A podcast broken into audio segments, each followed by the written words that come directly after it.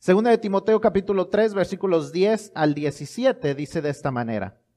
Pero tú has seguido mi doctrina, conducta, propósito, fe, longanimidad, amor, paciencia, persecuciones, padecimientos, como los que me sobrevinieron en Antioquía, en Iconio, en Listra, persecuciones que he sufrido y de todas me ha librado el Señor.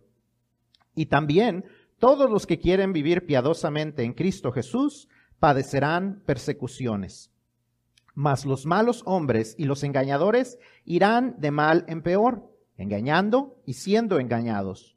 Pero persiste tú en lo que has aprendido y te persuadiste sabiendo de quién has aprendido y que desde la niñez has sabido las sagradas escrituras, las cuales te pueden hacer sabio para la salvación por la fe que es en Cristo Jesús. Toda la escritura es inspirada por Dios y útil para enseñar, para redarguir, para corregir, para instruir en justicia, a fin de que el hombre de Dios sea perfecto, enteramente preparado para toda buena obra. Señor, te damos gracias por tu palabra, porque en ella encontramos sabiduría para nuestra vida, encontramos, Señor, tu dirección para que no comprometamos nuestra fe. Ayúdanos, Señor. Ayúdanos, Padre, a, a entender. Tu Espíritu Santo traiga convicción a nuestros corazones en las áreas que necesitan ser transformadas. Muévenos, Señor.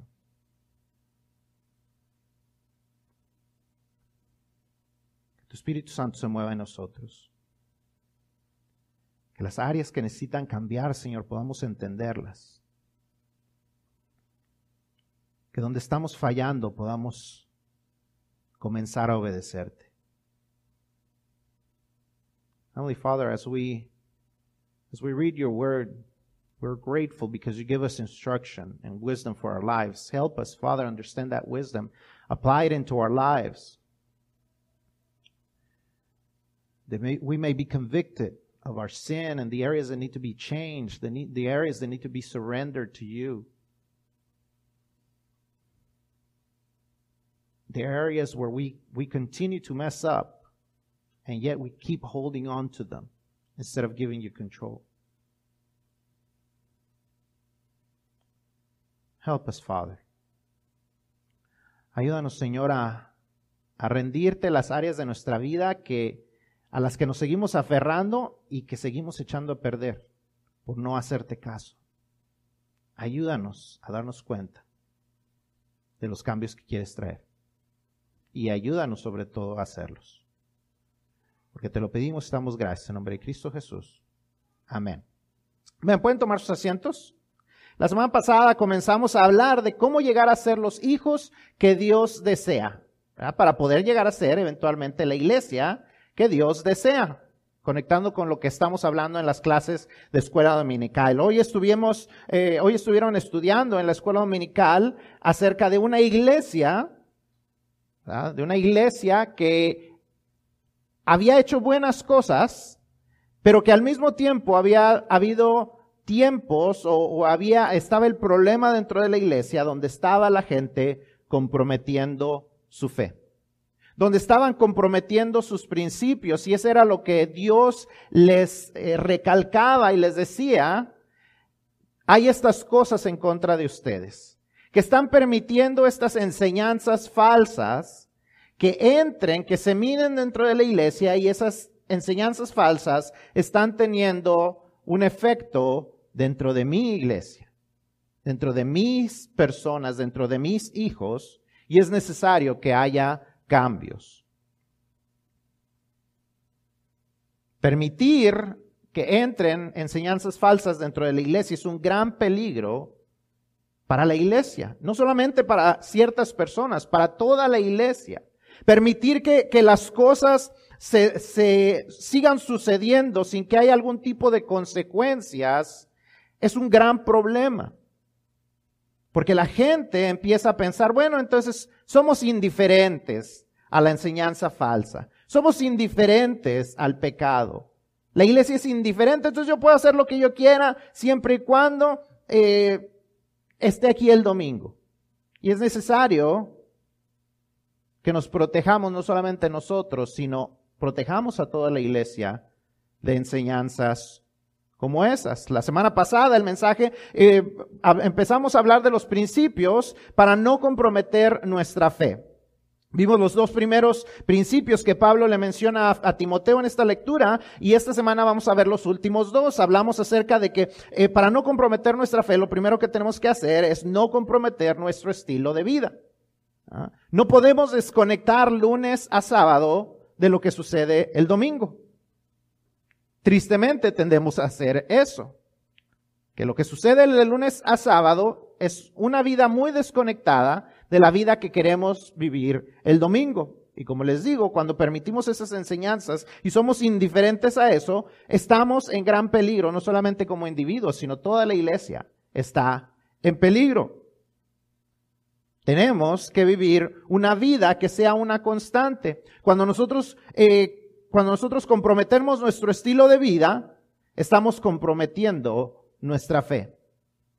Sépalo la gente o no lo sepa, eventualmente todo tiene consecuencias. Es imposible separar nuestra vida diaria de nuestra vida espiritual, de nuestra vida de lunes a viernes a nuestra vida dominical.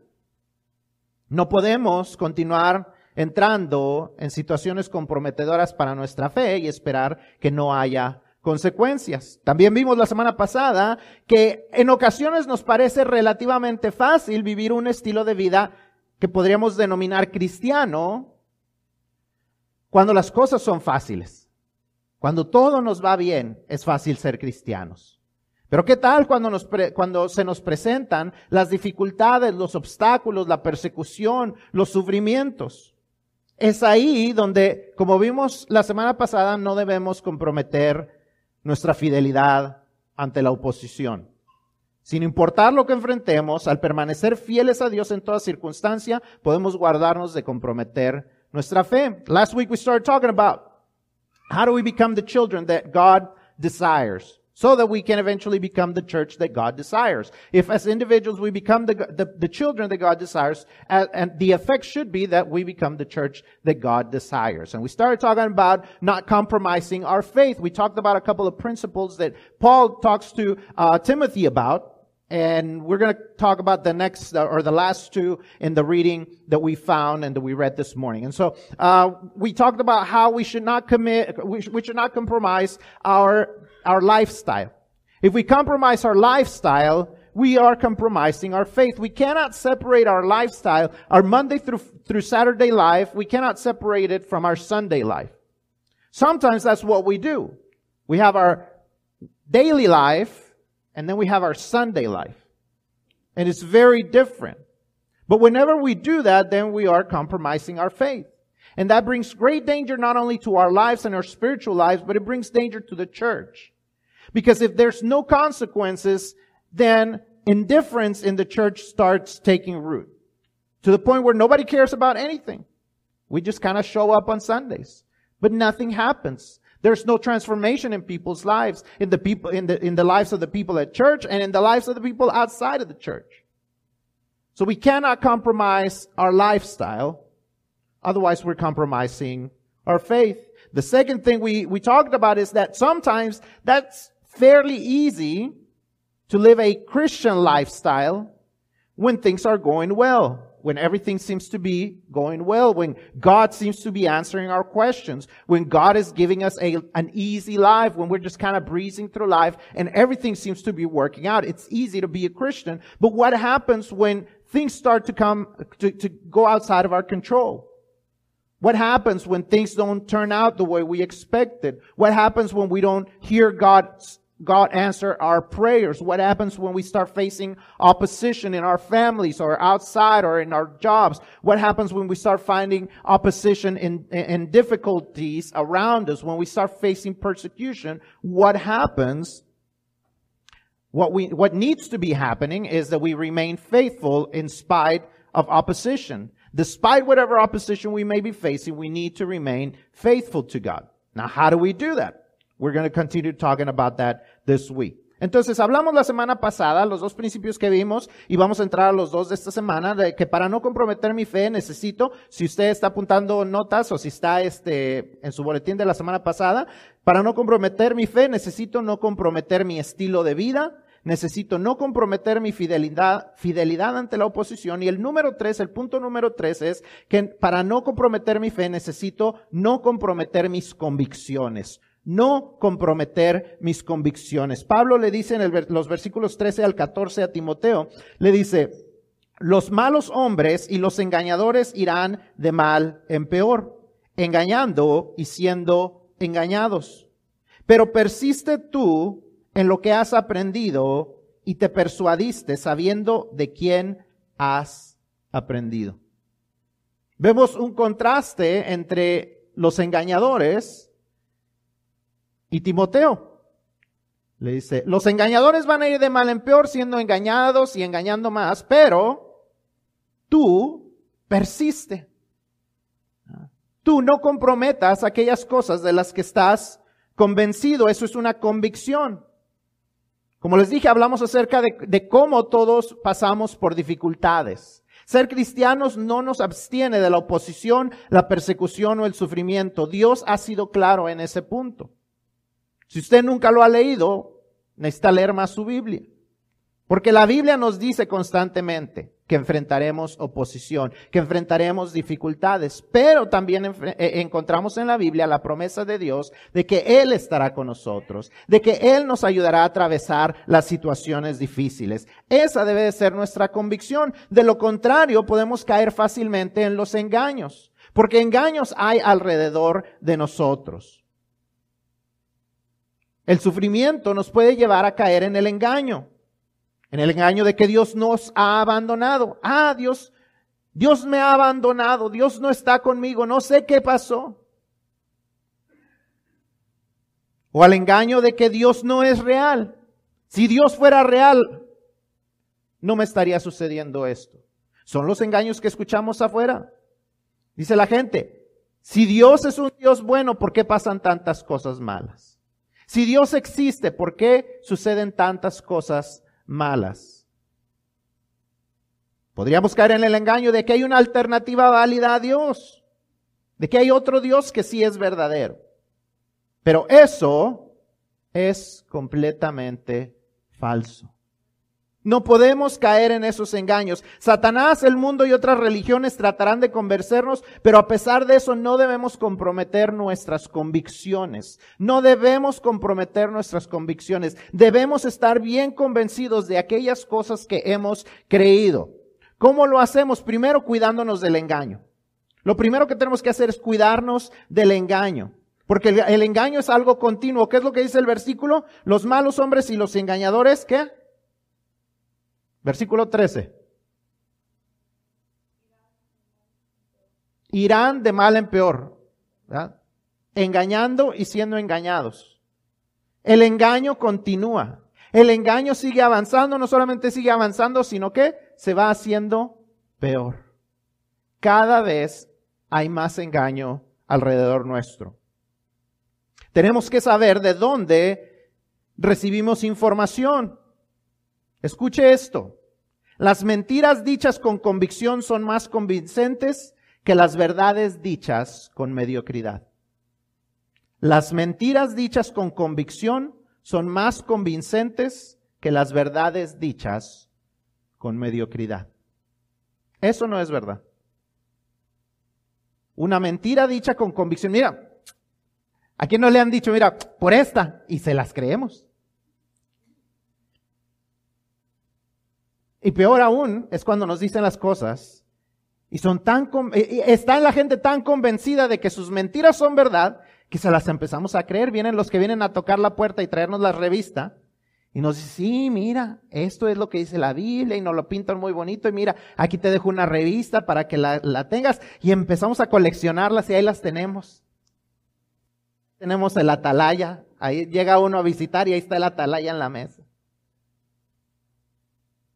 Porque nos tienen tan convencidos, porque ellos se ven tan convencidos. Y nosotros que tenemos la verdad, ah, Cristo te ama. No, Cristo te ama. Oh, Dios es amor. Si no, no lo creemos nosotros, menos nos lo va a creer la gente. Verdades dichas con mediocridad son menos convincentes que mentiras dichas con convicción. Entonces, ¿de dónde saco mi información? ¿De dónde estoy recibiendo información? ¿Qué alimenta o forma mis convicciones? ¿Vengo a la escuela dominical? ¿O estoy formando mis convicciones de otra manera? Porque la gente forma sus convicciones de muchas maneras. Hay gente que está convencida que la vacuna es el sello de, de la bestia. Es la marca de la bestia. Porque en TikTok hay un mentado video que dice, es que el coronavirus y que la C como es la tercera letra y la O es la no sé qué letra y entonces si agregas todas las letras es el 666 y entonces por eso eh, eh, eh, es el 666 la marca de la bestia y si te vacunas te estás vacunando con la bestia. Yo espero que usted no reciba su teología de videos de TikTok.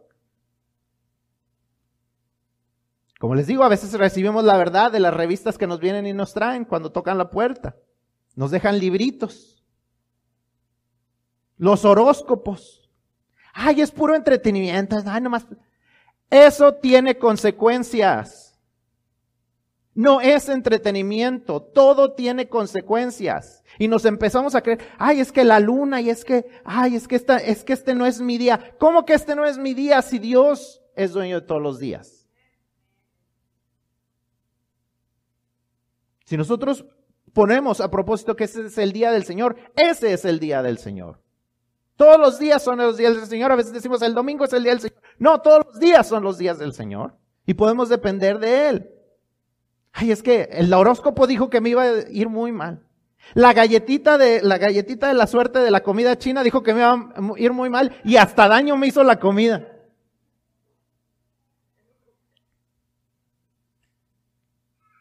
¿De dónde obtenemos nuestras convicciones? ¿Qué nos convence?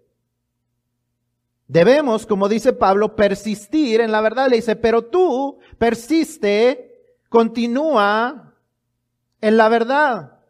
Debemos estar bien convencidos. ¿De qué cosas?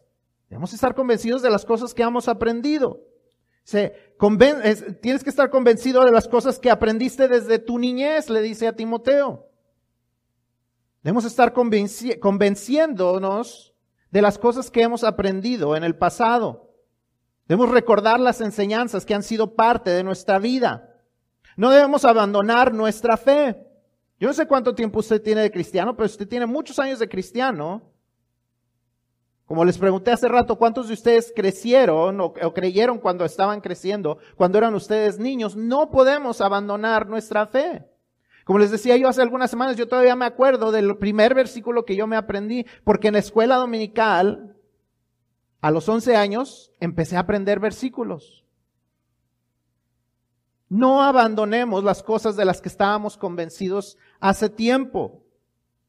Debemos aprender a adueñarnos de nuestras creencias y de nuestra fe. Debemos aprender a tomar posesión de lo que Dios nos ha dicho y decir, yo creo esto, no, mi iglesia cree esto los bautistas creen esto, yo creo esto y yo lo creo porque la Biblia lo dice.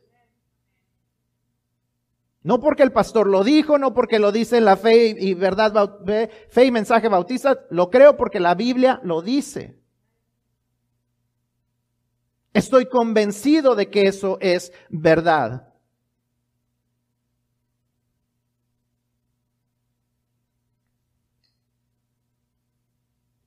No debemos abandonar las cosas que son parte de nuestra fe. Conocí a alguien que su papá le dijo, no, está bien, que, qué bueno que tú creíste en Cristo, eh, porque pues tú estás jóvenes, para que ustedes que están jóvenes estén calmados. Yo ya estoy viejo, yo ya no necesito creer en eso, yo, yo estoy, yo vivo mi vida bien.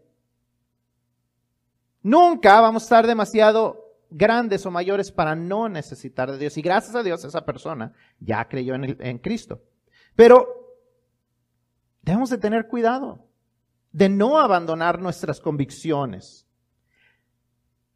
No hay otra cosa que traiga satisfacción y seguridad como las convicciones que encontramos en la palabra de Dios.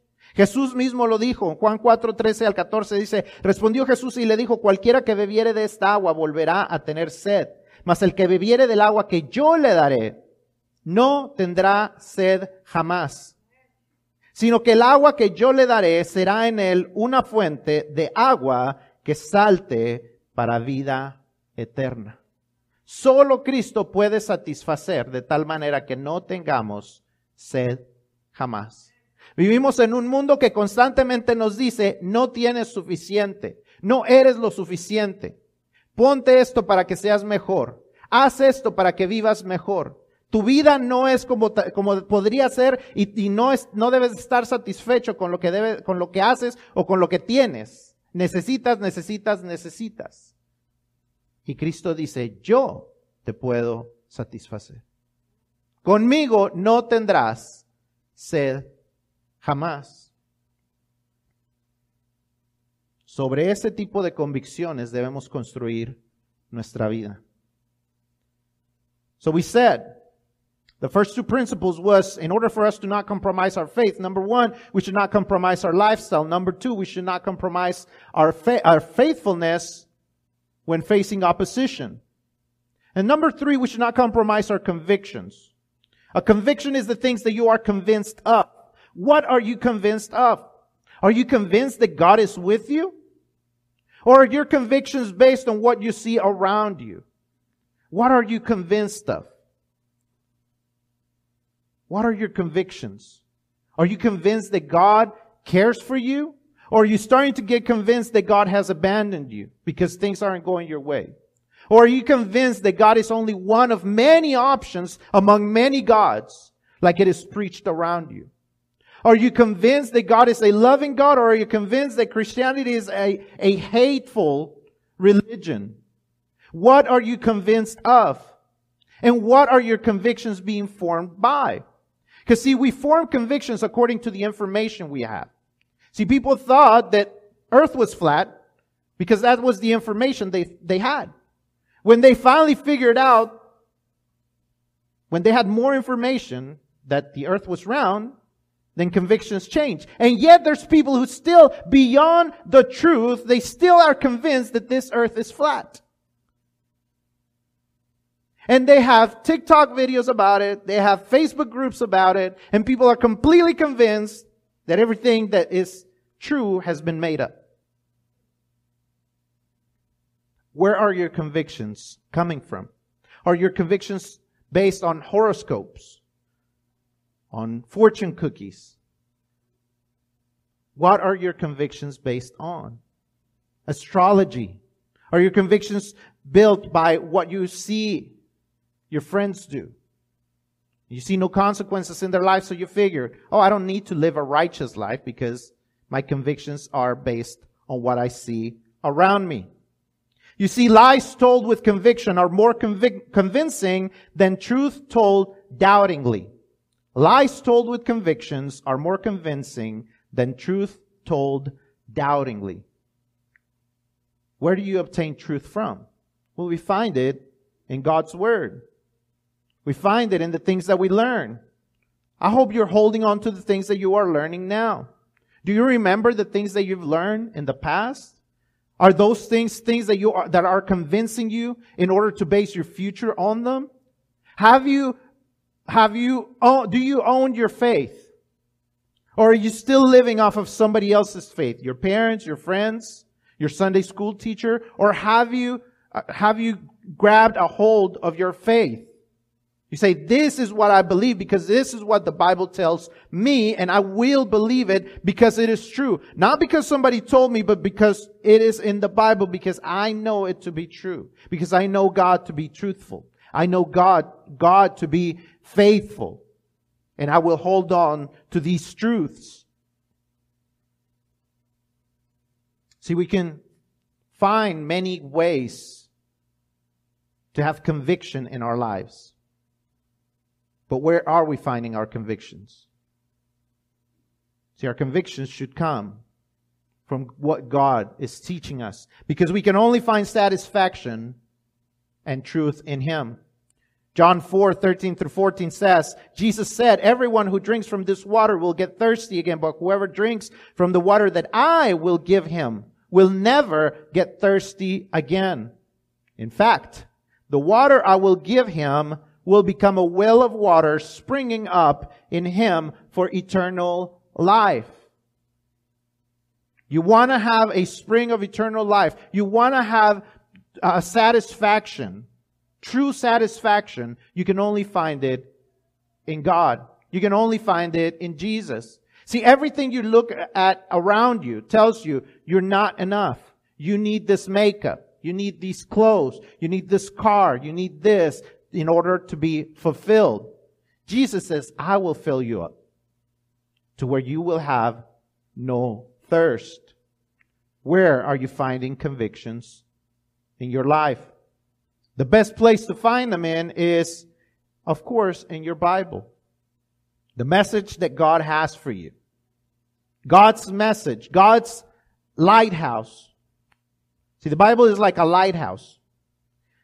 When a ship is out there in the sea and there's a great storm, they see around them to see where the lighthouse is. And they head towards the lighthouse, not because the lighthouse is what makes them safe, but because it's going to guide them towards where safety is, towards land, towards a, a, a firm place where they can land, where they can get their ship and be safe. In the same way, your Bible, it doesn't have power in itself, but it guides you to where you can find a safe place in the middle of life's storms. It guides you to God. It shows you where you can be convinced of and what you can be convinced of in God. Do not compromise your convictions. Do not find your convictions on anything else but God in His Word. ¿Dónde encontramos nuestras convicciones. ¿Dónde encontramos la verdad? Ya hablamos de lugares donde no está la verdad, pero entonces, ¿dónde está una buena fuente de verdad? En un lugar, en la Biblia. La Biblia, el mensaje de Dios para nosotros, es el faro brillante para la vida. Un barco que está a la deriva, en medio de una tormenta, busca un faro a su alrededor. No porque el faro los va a rescatar, sino porque el faro los dirige hacia el lugar donde hay seguridad. La Biblia en sí, en las palabras que están escritas, no tienen poder en sí mismo, sino en que nos guían hacia el Dios que nos trae seguridad. ¿No hay un amén? La Biblia en sí no tiene poder por sí misma, sino porque Dios le da poder. Porque Dios, porque nos guía hacia el Dios que nos da seguridad. Hay gente que dice, ah, es que yo leí la Biblia y yo traté de vivir conforme a la Biblia y no hizo nada en mi vida. Es que la Biblia no es lo que nos da poder, es Dios. Es Dios el que transforma las vidas.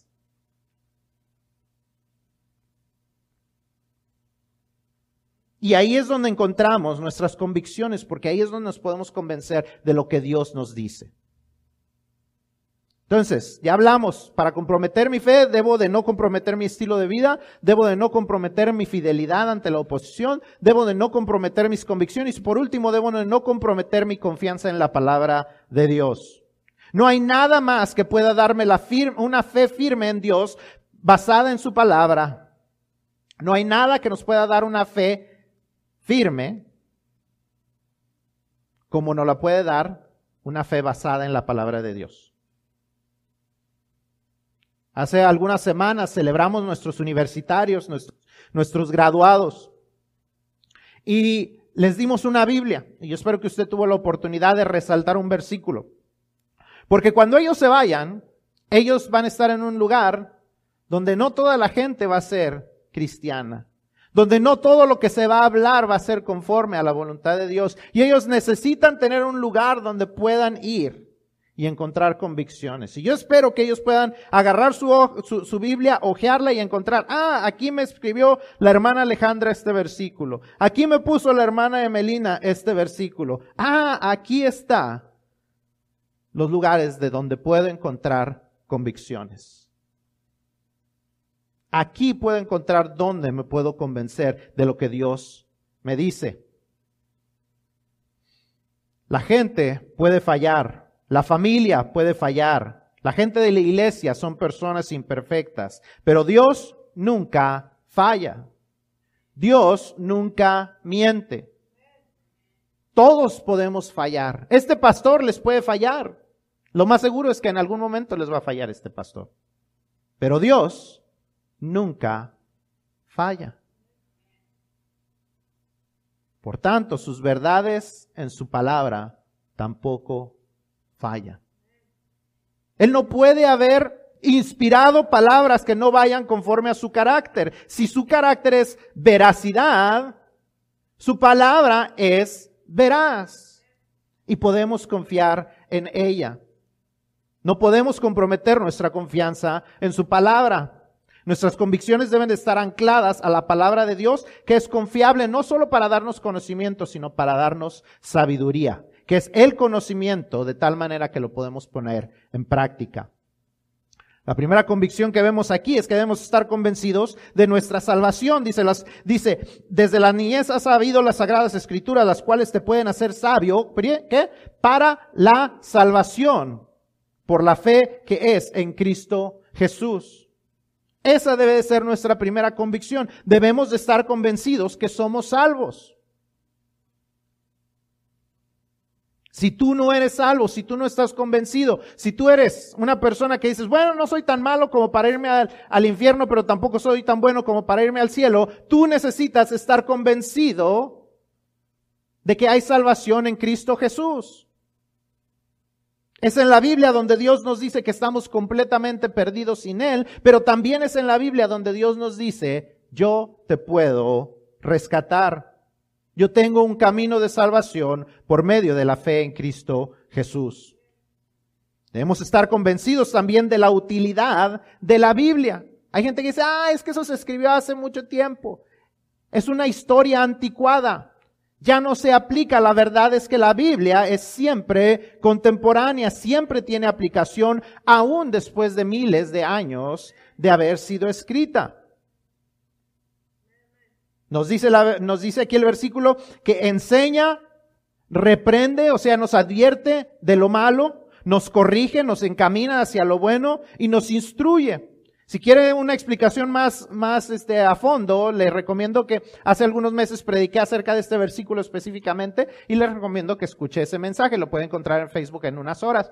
Entonces, eh, ahí está una, una repetición para que usted lo quiere escuchar. No le voy a dar tanta explicación de lo que eso significa, pero simplemente tenemos que entender y aceptar que la Biblia tiene utilidad para nuestra vida.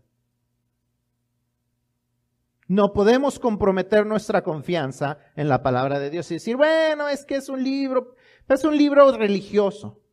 Sí es un libro religioso, pero también es un libro de instrucción para nuestra vida.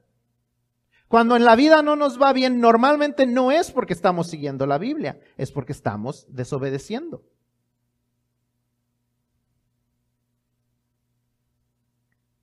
Sin confiar en la palabra de Dios difícilmente podemos cumplir el propósito de nuestra vida. No importa cuánto, cuánto busquemos satisfacción en otras cosas, personas, posiciones, posesiones, carreras, trabajos, viajes, nada satisfará como cumplir el propósito para el cual Dios te ha creado, te ha llamado, te ha preparado con dones y talentos. ¿Buscas satisfacción y seguridad? Solo lo puedes encontrar en Dios y en el propósito que, con el que Él te creó. Dice que todo, toda la, la, la escritura es inspirada por Dios y es útil para enseñar, redarguir, corregir, instruir. ¿Para qué? A fin de que el hombre de Dios sea perfecto. Y nos dice lo que significa esa palabra perfecto. Estar enteramente preparados para toda buena obra. Dios nos ha dado todo lo que necesitamos para cumplir toda buena obra. Y nos lo enseña en su palabra. Queremos estar satisfechos. Busquemos cumplir el propósito de Dios en nuestra vida. Buscamos a Dios. Ahí nos ha dado su palabra para poder encontrarlo. Él nos buscaba desde antes. Gente que dice, es que yo empecé a buscar a Dios, pero Dios ya los había estado buscando. La palabra de Dios nos dice que Dios nos ha estado buscando. El hecho de que tenemos la palabra de Dios es el testimonio de que Dios nos ha estado buscando.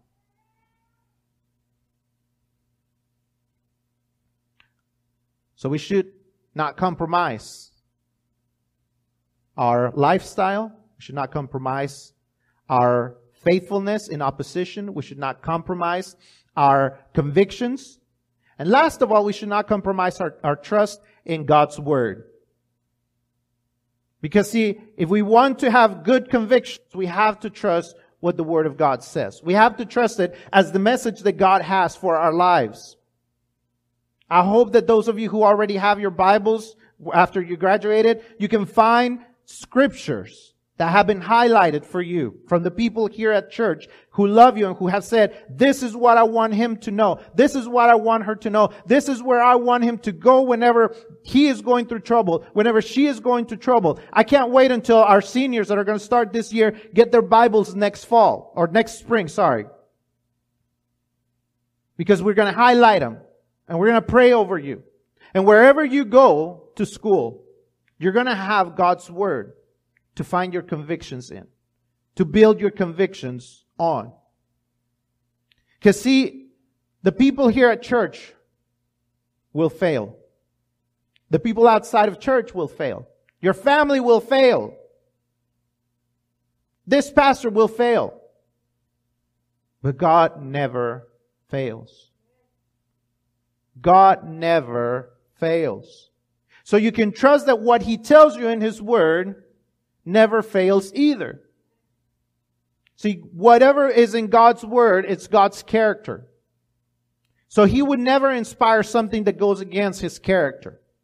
He will never inspire something that doesn't go with him. With who he is.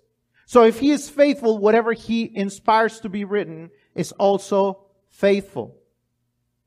So our conviction should be anchored in God's word because we can trust it to not only give us knowledge, but to actually give us wisdom. And the difference between wisdom and knowledge is that wisdom is when you have knowledge that you can actually apply into your life.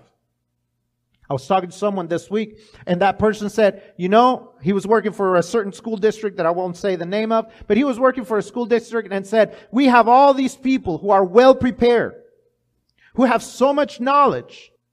We have all these doctors that are in leadership but they have no wisdom. They continue to make bad decisions for the district, not because they don't have the knowledge, but because they have no wisdom. They have so many liberal ideas. They have left God out of this district. And the district continues to have problems because in spite of all that knowledge, they have no wisdom. So the first thing that we should be convinced of here in God's word is that we are saved. Paul writes, you know that from infancy you have known the sacred scriptures. What are scriptures? Children? What are scriptures? Back there? What are scriptures? You remember? I just said it at the beginning. The Bible, remember? And y'all need to be paying attention says, and you know that from infancy you have known the sacred scriptures which are able to give you wisdom for salvation through faith in Christ Jesus. We sh- the first thing that we should know, the first thing we should be convinced of is that we are saved. That Jesus has saved us. If you are not saved yet, you need to make that decision. You need to make that decision to be saved, to ask Him, to believe Him, to believe him when he says, you are lost without me, but I have given you a way to salvation, and that is through my son Jesus Christ. We should also be convinced that the Bible is useful in our lives. It says verse 16, all scripture is inspired by God and is profitable for teaching, for rebuking, for correcting, for training in righteousness. We should be convinced that the Bible is still current. It's contemporary. Just because people say, oh, that's old fashioned, it doesn't mean it is. You can always apply the Bible into your life. Usually when people's lives are not going well, it's not because they're following the Bible, it's because they are ignoring it. It says that the Bible teaches. It's useful, it's profitable for teaching us, for rebuking us. That's for telling us where we are wrong, for correcting us. That is for telling us how to do the, how to go the right way. And it says for training. See, it trains us into doing the right thing with a purpose. It says, so that the man of God or the person of God may be complete, equipped for every good work. You will not fulfill your purpose unless you trust God's word. You will never fulfill your purpose, what you were created for, unless you trust God's word. As long as we continue to compromise His word, to not believe it, to not trust it, we will never fulfill God's purpose for our lives and we will always look for satisfaction somewhere else. In things, in positions, in possessions, in people, in careers, in jobs, in travels, but we will never be satisfied until we find satisfaction in doing what God created us to do with all our gifts, with all our talents. You want to find satisfaction, find it in God's Word and apply it into your life. You want to find God. You know where He is. He's in your Bible. He shows you that He's been looking for you first. If you're seeking God, know this. He has been seeking you first. Como vimos la semana pasada, la única manera de no comprometer nuestra fe es tomando la decisión intencional de, de no hacerlo. Solo cuando decidimos no comprometer nuestro estilo de vida, nuestra fidelidad a Dios en las dificultades, nuestras convicciones y nuestra confianza en la palabra de Dios, es cuando podemos hacerlo. Tenemos que decidir, no voy a comprometer mi fe para llegar a ser los hijos que Dios desea que seamos y que podamos ser las personas que forman la iglesia que Dios quiere que seamos. Tenemos que tomar una decisión firme de no comprometer nuestra fe. In order for us to be the, the children that God desires, to be the church that God desires, we have to make a decision. We have to say, I will not compromise my faith. I will not do those things that will make me compromise my faith. I will be faithful to what God wants me to do.